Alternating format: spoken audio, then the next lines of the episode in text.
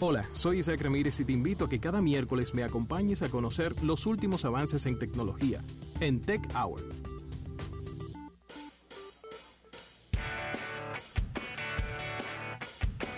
Bien, y recibimos desde una llamada de un fax a Isaac Ramírez en el día de pero, hoy. pero no- pero hoy no es jueves. Pero hoy no es jueves. Eso sería un jueves de TVT. Pero ¿cómo de- ¿Tú no, te acuerdas, ¿Tú no te acuerdas cuando tú llamabas fuera del país desde un fax? Pero eh, claro que ¿Eh? sí, hola América. La única línea disponible para hacer llamadas con el 1 en un ambiente Sí. corporativo Era la fax. línea telefónica del fax. Del fax. Que era la Sí. única que tenía habilitado para tú marcar con el 1. Porque, bueno, claro, si tú llamabas de un fax a otro fax eh, en el extranjero, siempre tenías que marcar con el 1. Isaac no vivió Ah. eso, estaba muy chiquito. ¿Quién? ¿Qué- ¿El qué? ¿El qué? Tú, tú- tú- tú sabes que era lo mejor, tú sabes que era lo mejor.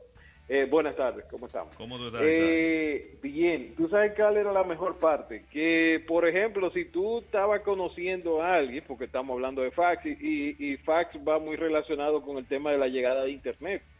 Y Sí. entonces tú, tú conocías a alguien por Latin Chat, ella te daba el número de teléfono, ya tú la llamabas del fax. Claro. Cuando ella te devolvía en algún arranque de locura, ella decía, pero ¿y por qué que suena tan raro tu teléfono?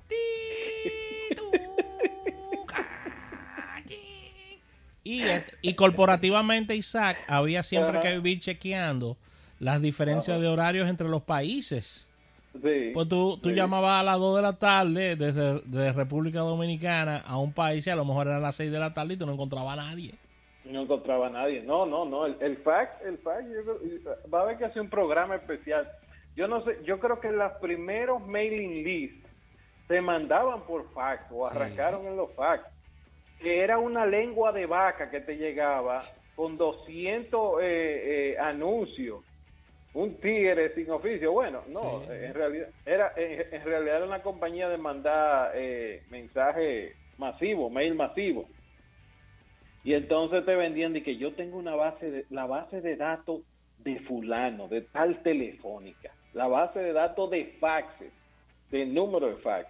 Me recuerdo yo estando ahí en, en la ¿cómo era que se llamaba? Ay, Dios mío, yo trabajaba por una publicitaria en el Conde. Eh, y entonces nos llegaban todos los días por la mañana, encontrábamos, ponte tú, dos o tres metros de faxes con eh, publicidad de toda clase, Sí, de sí. toda clase. Tú sabes que eso trajo, eso trajo mucho problema. Hubo gente que fue despedida. Porque había gente, cuidado. había gente que después de las 5 de la tarde se conectaban con España, Ah. Con Nueva Ah. York, con Miami, hablar hora muerta era para eso. Sí, sí, y sí. cuando llegaban esas baturas del fax eran Mira, muchachos, no, no, y, y lo interesante era que eh, esa era una de las líneas más socorridas para el tema de conectarte a Internet. Claro. eh, por dial-up. Recuérdate que las centrales normalmente no permitían la, la conexión, pero tú tenías tu, bueno, cuando ya tú estabas un chin más avanzado, tú tenías tu modem en la computadora. Y entonces tú te conectabas vía tu modem, buscaba la línea del fax, te conectaba el fax, que se embromara todo, y todo estaba bien hasta que entraba una llamada. Wow. Tú, tú, tú tenías tres horas descargando un MP3 y eh, hasta ahí llegaba, hasta ese momento, porque se caía la llamada. De, de verdad, hay, hay muchos millennials o centennials, o como le digan ahora, a los que tienen menos de 20 años, que no, no vivieron esa emoción, ese, ese momento de, de tú poner a descargar una película eh, cuatro días, una semana, o sea, eh, y que entonces tú descubrieras que la película que tú habías puesto a descargar en vez de Rambo era eh, Las rubias quieren diversión o algo así. ¿Cómo? Sí, sí. Sa- Sale ahí. Eh, no, es que eso es, discúlpame, eso es historia. Eso es historia. Y recuérdense, recuérdense que esta semana estamos conmemorando los 30 años de la World Wide Web. Sí. ¿eh? Entonces, eso es historia. Yo sé que hay muchos que no han vivido eso. Pero eh, eso, óigame, eso ocurría, eso ocurría. ¿Sabes que yo estaba hablando con un jovencito hace un par de días?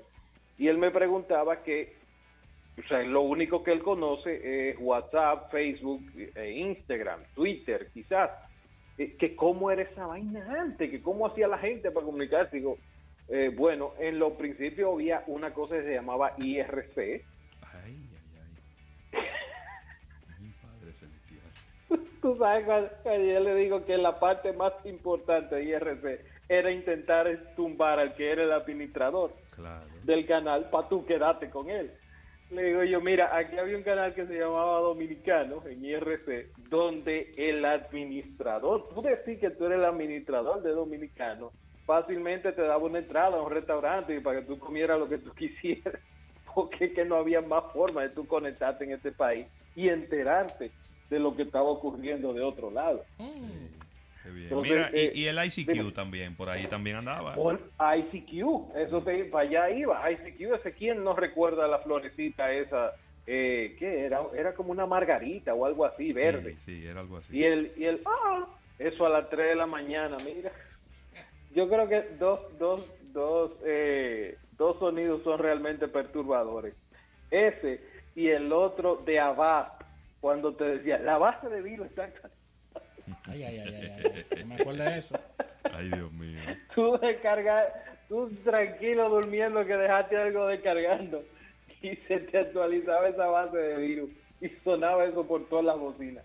De verdad, eh, eh, son, son momentos muy, muy bonitos que se vivieron cuando, cuando uno empezó en este tema del Internet. miren, y a propósito de Internet y de comunicación, hoy están ocurriendo dos cosas, o esta semana. La primera es que eh, desde la 1 y 40, más o menos, Facebook está reportando problemas en todas sus plataformas. Eh, hacían una hora y media, una hora 45 minutos más o menos, eh, se reportaba que en Europa, en toda Europa, tanto Facebook como Instagram estaban en el suelo. a esto se le agregó WhatsApp hace unos 40 minutos. Eh, de hecho, yo estaba tratando de mandarte, José Luis, más de, más de una hora una imagen y sencillamente se quedaba eh, lupeando y no subía. Cambié tres conexiones, cambié a LTE y nada. Después alguien me, me llamó y me dijo lo mismo, mira, tengo cerca de una hora mandándote un mensaje. Así que en este momento las tres plataformas más importantes de redes sociales, que entiéndase WhatsApp, Facebook e Instagram, están down, están abajo. Eh, empiezan las teorías conspiranoicas eh, a decir que esta sería de las pruebas que se estarían haciendo de cara. Bueno, en este momento WhatsApp no funciona. Por lo menos yo que estoy conectado eh, a una VPN en Estados Unidos no me está funcionando. No manda nada. Eh, no hace nada. tú sabes que esas teorías conspiranoicas ya empieza a decirse que estas son las pruebas que se están haciendo de cara a la unificación de los mensajes. Ay, no, no, no. Sí, señor, eso es de cara a la unificación de los mensajes. Recuérdense que habíamos hablado de esto eh, a mediados de enero, de que las intenciones de Max Zuckerberg eran reunir las eh, mensajerías o unificar las mensajerías de Facebook, de, Instagram y de WhatsApp. Entiéndase que si usted no tenía eh, Facebook Messenger, desde eh, Instagram usted le iba a poder ubicar el usuario de esa persona y mandarle un mensaje. E igual usted iba a poder hacer lo propio a una persona que no tuviera Facebook, desde Facebook mandarle un mensaje a Instagram. Yo no sé en la cabeza de Max Zuckerberg cómo eso va a funcionar. En teoría sí. Sabemos que una de las cosas que él quiere lograr es que sea prácticamente imposible delete Facebook o borrar Facebook o banear a Facebook. La idea con todo esto es que todo esté debajo de una sola sombrilla, entiéndase Facebook, y que todo esté en servidores de Facebook.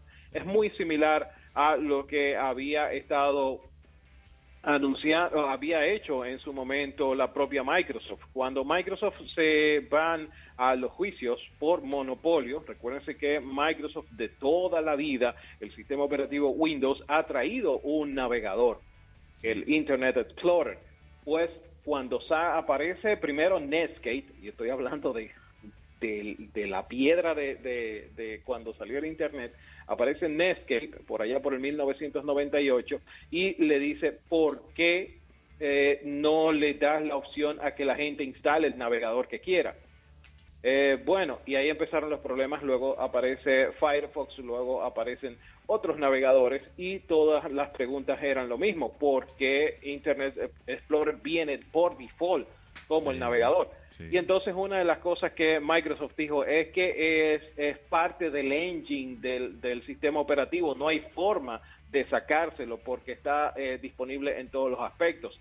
En teoría, hasta un punto le aceptaron eso, por lo menos para este lado del hemisferio. En el caso de eh, las versiones de Windows en Europa, no vienen con, eh, con el, el Internet Explorer por defecto, al contrario.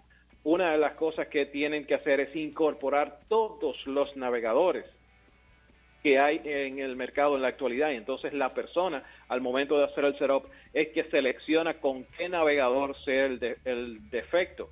Entonces, es más o menos lo que quiere hacer mm, eh, Mark Zuckerberg a través de estas actualizaciones. O sea, que él estar arriba, él, él decir que no hay forma de, de que alguien pueda intervenir a Facebook sin afectar las otras tres plataformas, entiéndase Facebook Messenger, Face, ah, eh, Instagram Messenger y WhatsApp Messenger. O sea, esa es la idea detrás de todo esto y esta pudiera ser la primera prueba de muchas que vendrán en pos de una unificación que está planificada para eh, los próximos seis meses. Antes de que acabe el 2019 vamos a tener todos los mensajes unificados. Eso va a ser así porque ya ese señor se le metió en la cabeza que va a manejarlo de esa forma. Otro de lo que tenemos que hablar eh, de mensajería, y esto no fue que se cayó, sencillamente es que está cerrando. Esta semana eh, Google cierra eh, el app de Allo. Se escribe A-L-L-O. Recuérdense que fue esta herramienta que ellos lanzaron por allá por 2016 junto con Duo. Era la propuesta más disparatada, perdón, con los que son Sí, fans de sí, Google. sí. Para mí es el disparate más grande que alguna empresa haya, que alguna empresa con cuarto haya hecho.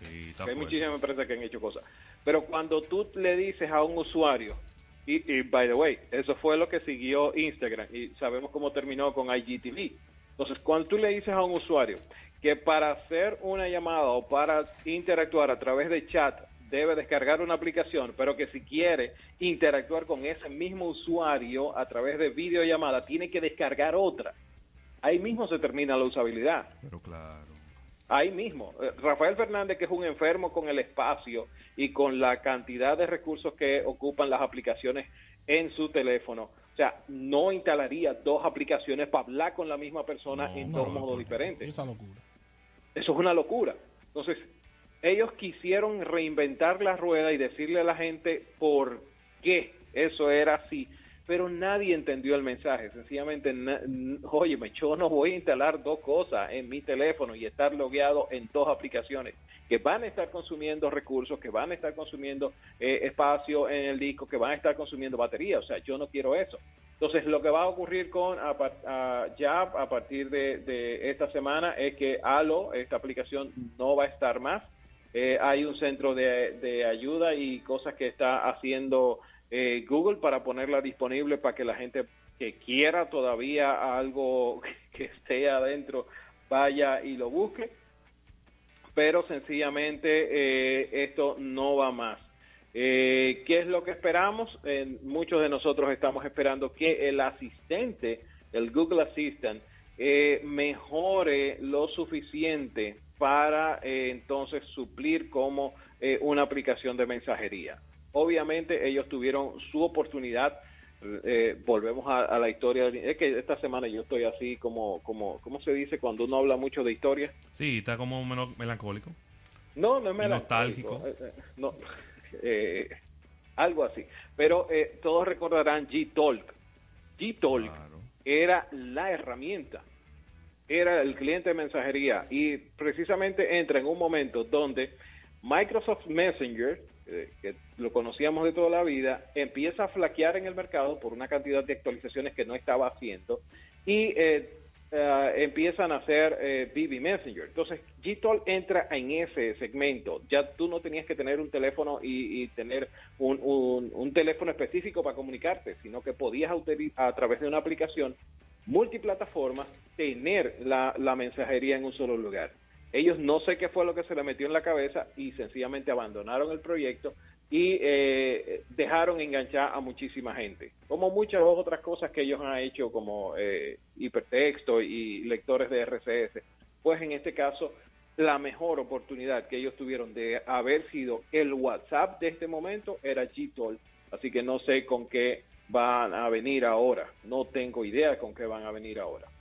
Isaac, eh, Oh, no- tenemos que hablar un poquito de, de YouTube con este YouTube Music que ya está disponible Sí. para nuestra región. ¿Cuánto va a Eh, costar? háblame, háblame un poco de eso porque lo que yo lo que yo pude probar a mí no me gustó. es que, eh, bueno, para que sepan, YouTube, eh, YouTube Music, eh, YouTube Red es la especie de competencia de parte de, de, de YouTube para el tema de, por ejemplo, competir directamente contra eh, Spotify. En el caso de la música, eh, la idea es que tú tengas que pagar ellos van a lanzar la aplicación o, o tú sencillamente actualizas y descargas una nueva aplicación y entonces es un, un método de suscripción. Tú puedes estar gratis, pero en cuanto abandonas o cuanto sales de la aplicación, la música se detiene. Ese Por lo disparate. Porque es... Pero que, es que si tú si Dime. tú si tú vas a crear una categoría, vamos a ver, es decir, eh, YouTube fue que creó el streaming de, de video. Sí. prácticamente ellos fueron los que crearon el video on demand. Entonces, si tú creas una categoría, tú puedes, tú puedes darte ese tipo de lujo. Pero si tú ya llegaste a una categoría, ¿no? Donde ya hay otra gente que tiene mucho tiempo, pero por favor, tú tienes que ajustarte a lo que el mercado le, le- te está pidiendo. Sí. Tú no puedes, tú no puedes venir a crear una dinámica completamente absurda y contraria a lo que ya el mercado estableció. Spotify te permite hacer muchísimas cosas en tu versión gratuita. Entonces, y- eh, tenemos a Erika aquí, Isaac. Sí, me- Hola, Erika. Hola. Eh, y justamente por eso mismo muchas personas, aunque consuman eh, de manera gratuita Spotify, se van de YouTube a Spotify. Porque YouTube como sea te permite eh, ver los videos de musicales y demás, pero Sí. tú desde que sales de la aplicación no continúa tocando. No. Y en el caso de Eh. Spotify, no importa que sea premium, que sea gratuito, sigue escuchándose. Claro. Aunque estés con la pantalla apagada y demás. Claro. Entonces, eh, creo Eh. que para mí fue un error terrible. eh, eh, no escucharon a las personas que son De usuarios verdad, de este tipo de, no lo entendí, de ¿no? tecnología. Le están dando de- la espalda a la realidad y creo que eh, una de las ventajas a lo mejor de tener el, servicio freemium, como lo Sí. dicen ellos, debería ser otra y no esa, porque hay otra plataforma que me lo da. Pero y, bueno, lo, simple y llanamente no te uso a ti, uso Spotify. Y tú me vas a decir a mí que YouTube tiene un portafolio de músicas y de artistas eh, tan espectacular y tan grande que yo me voy a ir a pesar de las diferencias que tiene. Yo creo que no. No, no, No. no, no, no, para nada. El, el catálogo de, de Spotify, por mucho, por mucho, es más grande que el que pueda tener YouTube Music. Y no solo bien- eso, para, para poner la cosa peor, en, en, en el- en la, en la última edición del programa de Hassan Minaj en, en Netflix, dice que de donde están saliendo, nada más en la categoría de rap, los nuevos artistas y donde los artistas ya reconocidos están lanzando su nueva producción es SoundCloud. Es decir, que ni Así siquiera es. la competencia en, entre ellos dos, nada más. SoundCloud. Para que ustedes Sí. entiendan, eh, eh, hay muchas opciones. Y si Sí. tú no te destacas eh, o no te vienes con alguna innovación real, realmente eh, los usuarios van a seguir utilizando las plataformas que usan hasta hoy día. Así mismo. Mira, eh, eh, a ver lo que se sorprendió de SoundCloud. Eh, si tú quieres oír música diferente, te recomiendo SoundCloud. Ok. Instala. No, de verdad, o sea, eh, ahí hay un talento, o sea, increíble. De verdad, música que tú dices, no, pero esta vaina yo no la había escuchado nunca. Y es, y es verdad, o sea, hay mucha, mucha música indie, pero también hay muchos, muchos nuevos talentos que están prefiriendo esa plataforma para eh, ellos masificar lo, lo, que están haciendo y que gente vaya y los apoye. Incluso hay una uh, modalidad donde tú pagas para que esa persona continúe, tipo Patreon, pero en SoundCloud para que esa persona continúe haciendo su trabajo. Y está genial. Eh, para que sepan, YouTube Music Premium está costando unos 9.99 de dólares al mes y eh, puedes agregar eh, 2 dólares más para que subas a YouTube Red o, o, tengas todos los beneficios. Estamos hablando de 11 dólares que al 5, 11, sí, déjame. Sí, ponte tú, ponte tú 12 dólares. 12 dólares, calcúlenlo por el 50-50 que está al día de hoy. Sí eh, para que tengas los beneficios. En el caso de, de Spotify, eh, olvídense de eso, la, la versión, como lo decía Erika, tú puedes tener la versión más gratis, la, la, versión gratuita, y lo que vas a tener sí es el tema de los anuncios, pero es obvio, o sea, tú estás accediendo a una plataforma. Y muchas de las cosas que ha estado haciendo Spotify es modificando la precisamente la versión gratuita ellos le han metido como cuatro o cinco eh, cambios importantes que ya te permiten, por ejemplo, tú seleccionar un, un disco dentro de un álbum, que antes no lo hacían. Antes tú todo lo que podías escuchar era random. O sea, yo estoy en este playlist y el, el playlist va a ser random. Ahora tú puedes seleccionar como las tres primeras canciones y después es random. O sea, esas son comodidades que te está dando la plataforma de un, en, en gratuita, de forma gratis. Entonces, eso definitivamente compite contra cualquier cosa que vaya a, lanzar YouTube en este momento, que sencillamente no está mirando hacia dónde están los usuarios ni está pendiente de qué están haciendo los usuarios. De verdad que no, de verdad que no. Yo me quedé, de verdad que eso me, me, dejó me dejó muy pensativo lo que yo vi de, YouTube Music, como si mm. hubieran hecho un proyecto y no y no hubieran mirado hacia el mercado. Es como yo soy el más verdugo, yo soy el más heavy y yo... Y todo el mundo me va a caer atrás. Exactamente. y, la gente tiene que oírme porque yo soy YouTube. Yo para complicarlo más, a mí la teoría que yo tengo personal es que con todos estos escándalos que ellos han tenido, ellos, a lo mejor esta plataforma no estaba tan lista como ellos pensaban y la lanzaron para cambiar un poco la conversación hacia ellos, porque ellos no han podido solucionar el problema de los grupos de pedófilos. No. Entonces, oh de hecho, ahora mismo YouTube Kids, si tú lo buscas en el Google Play, no está disponible. Exactamente. Ellos lo sacaron del Google Play. Eh, no, no, eh, esta, esta semana está insoportable el, el, la situación y las conversaciones en contra de YouTube.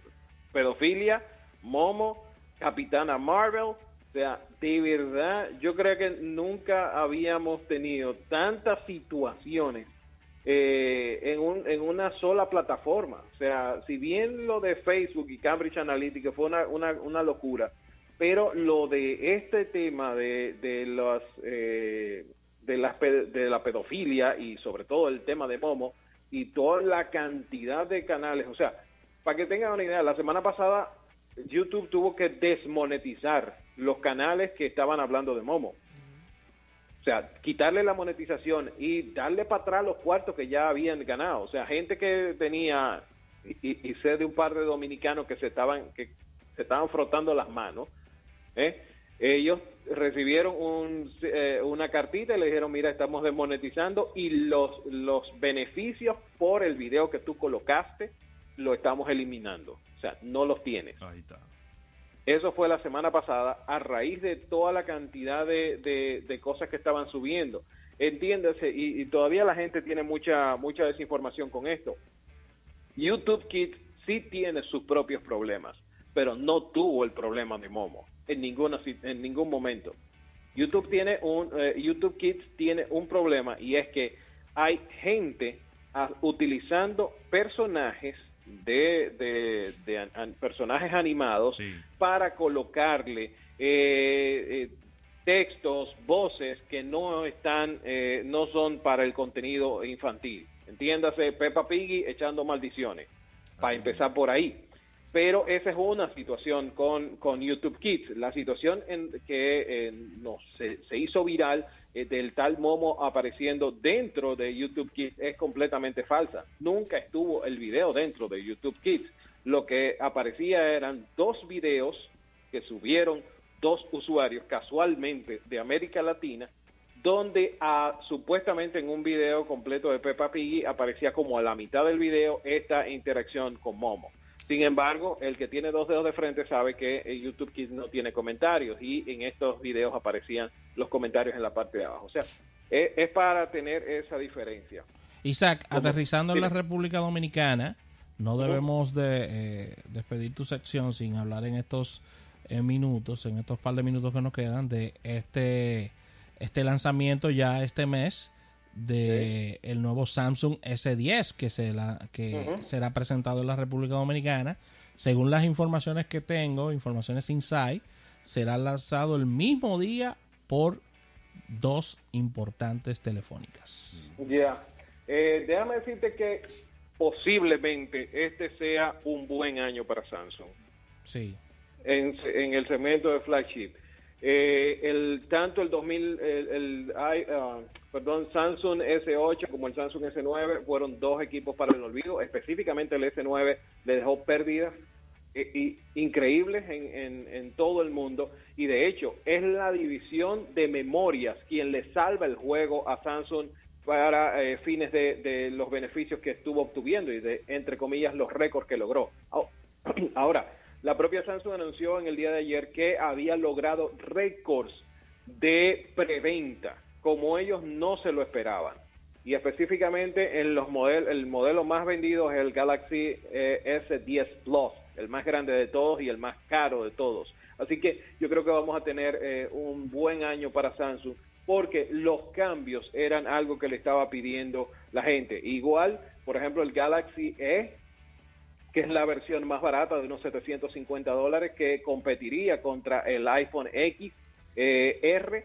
Está muy, muy bueno a nivel de características, a nivel de diseño y a nivel de, de- performance. Es muy superior, muy superior a lo que estaría ofertando Apple por el mismo precio. Así que gente que estaba pensando en comprarse el equipo de Apple, eh, está pensando o mirando ese teléfono de, de Samsung. Y, by the way, una cosa que estuvo anunciando Foxconn, ellos tenían 64 líneas de ensamblaje para los equipos de Apple. Solamente están usando entre 25 y 27 en su pico más alto.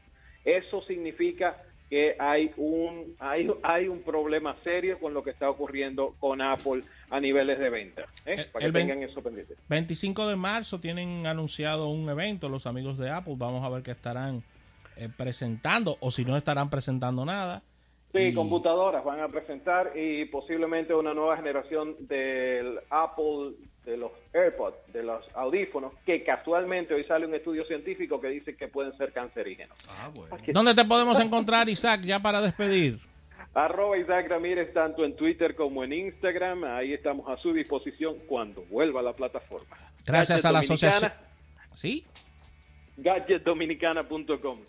Gracias Isaac, gracias a la Asociación La Nacional, gracias a Carlos Rossi, nos despedimos, gracias a Erika Valenzuela por estos regalos, así que eh, nos reunimos mañana a partir de la una en otro almuerzo de Nada más había azul.